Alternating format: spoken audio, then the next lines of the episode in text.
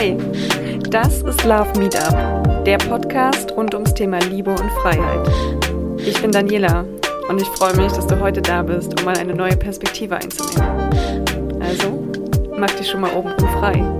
Jetzt geht's ans Herz.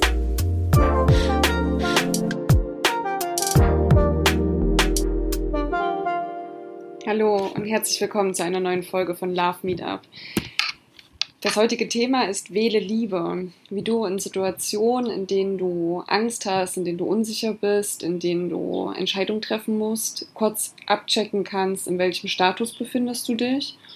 Und wenn du feststellst, dass du eben aus einer Angst heraus oder ähm, Unsicherheit heraus reagieren würdest, wie du dahin kommst, aus Liebe zu reagieren. Denn ich werde dir in dieser Folge erklären, was den Unterschied ausmacht, aus welchem Bereich du jeweils agierst und reagierst und auch wie du dorthin kommst. Um das Ganze zu verdeutlichen, stell dir vielleicht vor, was passiert, wenn du schlechte Nachrichten hörst oder etwas Schlimmes siehst, sei es in deinem Instagram-Feed oder im Fernsehen. Es weckt in dir Emotionen, Assoziationen und verändert deine Energie. Also meistens erzeugt es irgendwas oder macht es irgendwas mit dir. Denn du siehst dort eine neutrale Nachricht durch deine eigene Brille, die eingefärbt ist durch Erfahrungen, die du gemacht hast, durch Assoziationen, die du hast, durch deinen eigenen Stimmungszustand. Und ja, es ist eine neutrale Nachricht, denn eigentlich sollten Nachrichten immer ähm, neutral, ohne Beeinflussung durch die Art der Darstellung sein. Das ist zumindest der Anspruch, den ich auch in meinem PR-Studium gelernt habe. Allerdings ist das leider oft nicht der Fall. Das bedeutet, zum einen müssen Nachrichten super schnell produziert werden, um ja, sie schnell zu verbreiten. Es ist wichtig, dass es kurze Wege dabei gibt und Nachrichten ähm, stufenlos schnell verfügbar gemacht werden. Da bleibt manchmal oft nicht die Zeit, die andere Seite der, der Situation zu betrachten, die andere Seite der Situation zu untersuchen. Und zum anderen werden Nachrichten natürlich auch von Menschen gemacht. Und somit wirkt der Mensch in seinem Sein auch auf die Erstellung der Nachrichten ein. Hinzu kommt, dass man auch die bestimmte, dass man die, die Information auch steuern kann, um bestimmte Emotionen hervorzurufen und bestimmte Reaktionen hervorzuberufen, äh, hervorzurufen. Und das wird leider an manchen Stellen auch für die Durchsetzung gewisser Interessen genutzt. Aber wenn du erkennst, dass die Nachricht, die du siehst oder liest, in dir eine bestimmte Emotion weckt oder vielleicht sogar erkennst, dass dort sehr viele emotionale Begriffe verwendet werden, dass eine bestimmte Art der Darstellung gewählt wird und du damit natürlich auch auf diese Art beeinflusst wird, wenn du das erkennst und auch erkennst, welche Emotion löst es in dir aus, dann solltest du achtsamer hinschauen. Dann solltest du zum Beobachter werden, was genau diese Emotion in dir auslöst oder dieses Bild oder diese Nachricht. Wie beeinflusst dich das in deinem Fühlen? Macht es dich wütend? Macht es dich unsicher? Macht es dich ängstlich? Ähm, löst es vielleicht Verachtung in dir aus? Und es gibt verschiedene Gründe, warum genau das in dir passiert. Zum einen ist das Gehirn der entscheidende Faktor in dem ganzen Spiel. Das reagiert an dieser Stelle, wenn die Nachricht, wenn du die Nachricht wahrnimmst, folgendermaßen. Vielleicht hast du schon mal von schnellen und langsamen Denken gehört. Das schnelle Denken meint das damit, was in dir reflexartig geschieht, ohne dass du groß darüber nachgedacht hast oder nachdenken musstest. Und manchmal merkst du, dein Körper reagiert schneller, als du das überhaupt erfassen kannst. Dieses schnelle Denken passiert in den älteren Teilen des Gehirns. Die sind dafür da oder sind immer noch dafür da und zuständig, dich zu beschützen. Dort werden, dort sind die Reflexe, dort ist alles das, was dein Überleben sichert. Das ist im Hirnstamm und im Kleinhirn. Und diese Form des Denkens sorgte, da, sorgte dafür und sorgt auch immer noch dafür, dass wir in Gefahrensituationen überleben können. Denn stell dir vor, vor ähm, ferner, ferner Vergangenheit, wenn ein Tiger in Sichtweite war, konntest du nicht wirklich lange drüber nachdenken, ob er vielleicht in friedlicher Absicht kommt oder ob du sein nächstes Dinner wirst. Deswegen war es wichtig, schnell zu reagieren. Und unser Kopf ist super schnell darin, Situationen einzuschätzen. Es passiert unglaublich in Bruchteilen von Sekunden, dass wir einstufen, sind wir in Gefahr oder nicht. Egal, ob es rational begründet ist oder nicht. Denn immerhin geht es erstmal darum, zu überleben. Nachgedacht werden kann später. Und in welchem Modi versucht unser Gehirn uns zu retten? Vielleicht hast du schon einmal vom Fight, Flight, Freeze-Modus gehört. Auf Deutsch bedeutet das Angriff, Flucht oder Starre, also die Schockstarre. Vielleicht kennst du das. Wenn du jetzt an eine Situation denkst, die dich wirklich in Angst versetzt hat, hm, reagierst du entweder oder hast du entweder vielleicht mit Angriff reagiert, indem du dich verteidigt hast, ob mit Worten, bist laut geworden, hast geschrien, hast vielleicht sogar etwas nach jemandem geworfen um dich zu verteidigen.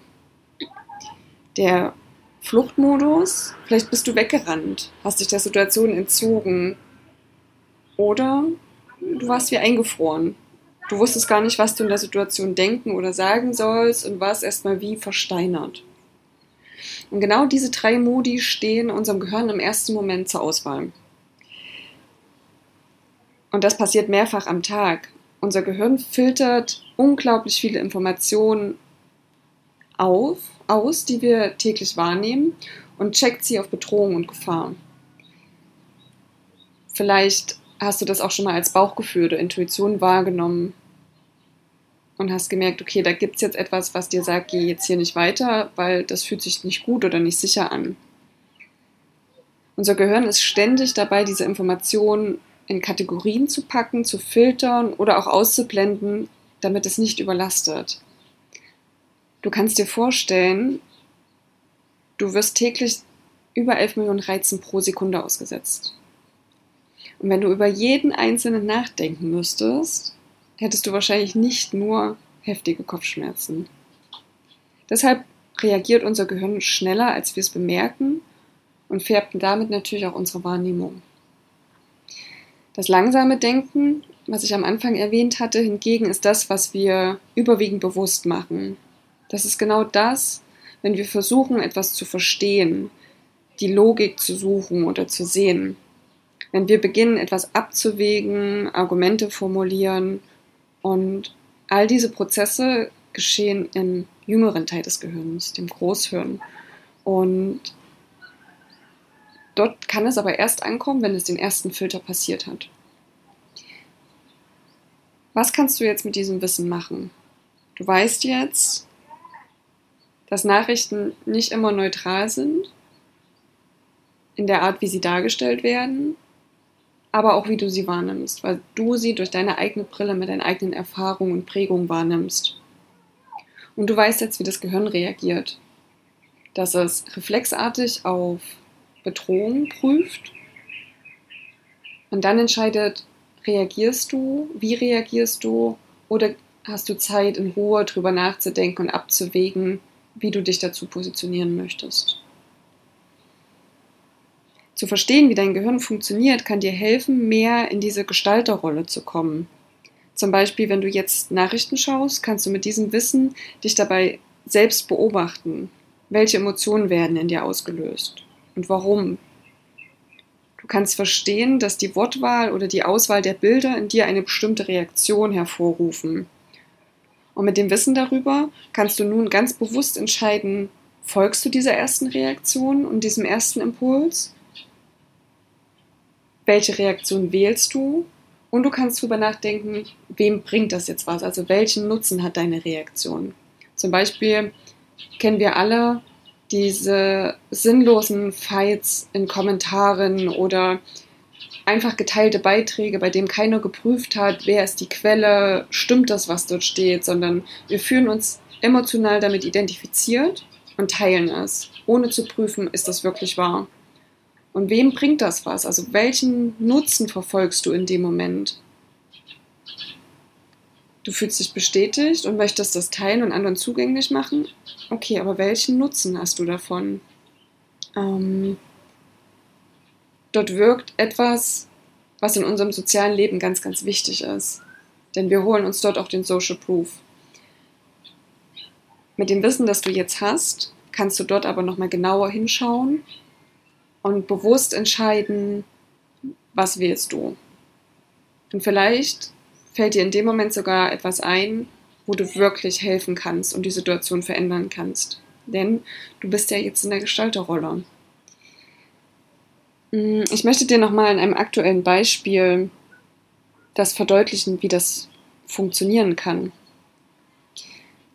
Du siehst einen Beitrag über eine Situation, die in dir Verunsicherung auslöst und das Gefühl von Bedrohung. Laut dem Bericht, den du siehst, ist eine Person für diese Situation verantwortlich. Sie wird dargestellt, es werden nur die Gründe aufgezählt, warum diese Situation stattfindet. Und die, stattfindet, und die sind immer zu einer Person verknüpft. Es werden keine anderen Stories eingebunden und es wird auch nicht die Gegenseite des Konflikts vorgestellt oder angehört. Was löst es in dir aus? Hm, Flucht, Starre oder Angriff? Wie könnte das konkret aussehen? Flucht zum Beispiel, du verschließt dich vor diesen Informationen und Nachrichten. Du guckst einfach keine Nachrichten mehr, du liest ähm, keine, keine Beiträge mehr, du schaltest den Fernseher nicht mehr an. Und entziehst dich der Situation und möchtest damit nichts zu tun haben. Starre, du frierst ein oder versteinerst, du weißt nicht, was du denken sollst, fühlst diese Verunsicherung, das verunsichert dich noch mehr, weil du überhaupt keinen Ansatz siehst und ja, denkst eigentlich auch gar nicht mehr so viel, weil dich das so ohnmächtig macht. Und dann die dritte Variante ist Angriff. Du schimpfst über diese Person, wendest dich mit deinem Unmut an andere, an Freunde, an Kollegen, redest schlecht über sie, ähm, nimmst die Argumente, die du aus dem Beitrag aufgegriffen hast und verbreitest diese, vielleicht mh, mm, hebst du sie noch mehr hervor und fügst dem Ganzen vielleicht noch was hinzu und versuchst mit der Reichweite, die du hast, in deinem privaten oder beruflichen Umfeld deinem Unmut darüber Luft zu machen. Oder wenn du sogar die Möglichkeit hast, wendest du dich mit deinem Angriff verbal oder in schlimmeren Formen direkt an sie. Wie könnte diese Situation jetzt aber aussehen, wenn du dein Wissen aus dieser Folge nutzt und dir bewusst machst? Du siehst den Beitrag über diese Situation und fühlst die Verunsicherung. Du weißt, jede Situation ist neutral. Die Bewertung gibst du ihr und wir validieren es durch unser Umfeld und die Autoritäten. In dem Moment erkennst du, ein Nachrichtensender ist für dich eine Autorität und damit stufst du diese Information als bedeutsamer ein, als wenn sie dir der Hausmeister zum Beispiel erzählt hätte. Also je mehr Menschen zum Beispiel auch eine Nachricht verbreiten oder das Gleiche sagen, umso wichtiger und richtiger muss diese Information für uns sein. Und wenn du das weißt, auch da kannst du schauen, ist es wirklich so? Ja, nur weil viele Leute das Gleiche sagen, muss das nicht richtig sein. Und dann weißt du auch, dass der Beitrag eine Momentaufnahme ist. Und beobachtest, welche Emotionen das direkt in dir auslöst die Auswahl der Worte, die Auswahl der Bilder. Welche Prägung in dir spricht das an? Und welche Reaktion formt sich dadurch in dir? Welcher Reaktion möchtest du folgen? Entsteht Angst, Wut, Fassungslosigkeit? Und was möchtest du jetzt am liebsten tun, um diesem Gefühl Ausdruck zu verleihen? Und jetzt hast du vielleicht schon Gedanken im Kopf, was du tun könntest. Und dann frage dich, wem bringt diese Reaktion jetzt etwas? Nur dir, weil sie dir Luft macht und deine Mitmenschen vielleicht auch verunsichert oder wütend macht und du dann nicht mehr alleine bist? Oder trägt es dazu bei, dass die Situation verbessert wird und diejenigen, die es vielleicht betrifft, unterstützt oder denen geholfen wird? Nun kannst du bewusst in diesen Prozess gehen und kannst ihn bewusst gestalten und kannst bewusst entscheiden, wie du in so einer Situation reagieren möchtest und damit in den Status der Liebe kommst und nicht aus einer Angst oder aus einer Verunsicherung heraus handelst. Denn Liebe ist immer der beste Ratgeber. Versuche immer wieder, wenn du feststellst, du gerätst in ein Gefühl der Angst oder Unsicherheit, werde dir dessen bewusst und nimm dir kurz Zeit für ein paar tiefe Atemzüge. Diese tiefen Atemzüge werden dein Nervensystem beruhigen. So funktioniert unser Körper. Und damit kommst du sprichwörtlich erstmal aus dem Kopf wieder in dein Herz. Denn wenn du aus Liebe handelst, legst du deinen Fokus nicht darauf, jemanden zu verurteilen, anzugreifen, zu schwächen, sondern du gibst Kraft und handelst weise und nährst und stärkst genau das, wo es am meisten gerade Hilfe und Stärke braucht. Und das ist viel, viel, viel stärker als alles, was auf Angst baut. Wenn es so einfach wäre, wäre die Welt ein besserer Ort. Ich weiß, da gebe ich dir recht. Denn wie ich anfangs erklärt habe, funktioniert der ältere und schnellere Teil unseres Gehirns anders. Und somit war und ist Angst für uns ein wirksames Mittel und Instrument, um die Menschheit zu kontrollieren. Und wie wir auch zuletzt in der Pandemie bemerkt haben, auch zu steuern. Bewusst oder unbewusst. Aber genau das Bewusstsein darüber, wie das funktioniert, ist ein Geschenk für dich ein Tool, das wir einfach nur öfter benutzen müssen, damit es für uns selbstverständlich wird. Deswegen ist Liebe eine bewusste Entscheidung. Eine Entscheidung, die einen bedeutsamen Unterschied macht und die du immer wieder neu treffen musst. Und wenn du das annehmen kannst, wirst du das auch in dein Leben ziehen. Mach es dir zu eigen und mach es zu deiner Realität.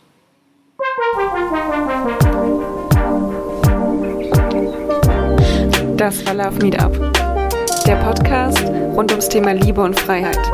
Ich freue mich, wenn du mir auf Instagram folgst oder eine Bewertung dalässt. Bis zum nächsten Mal.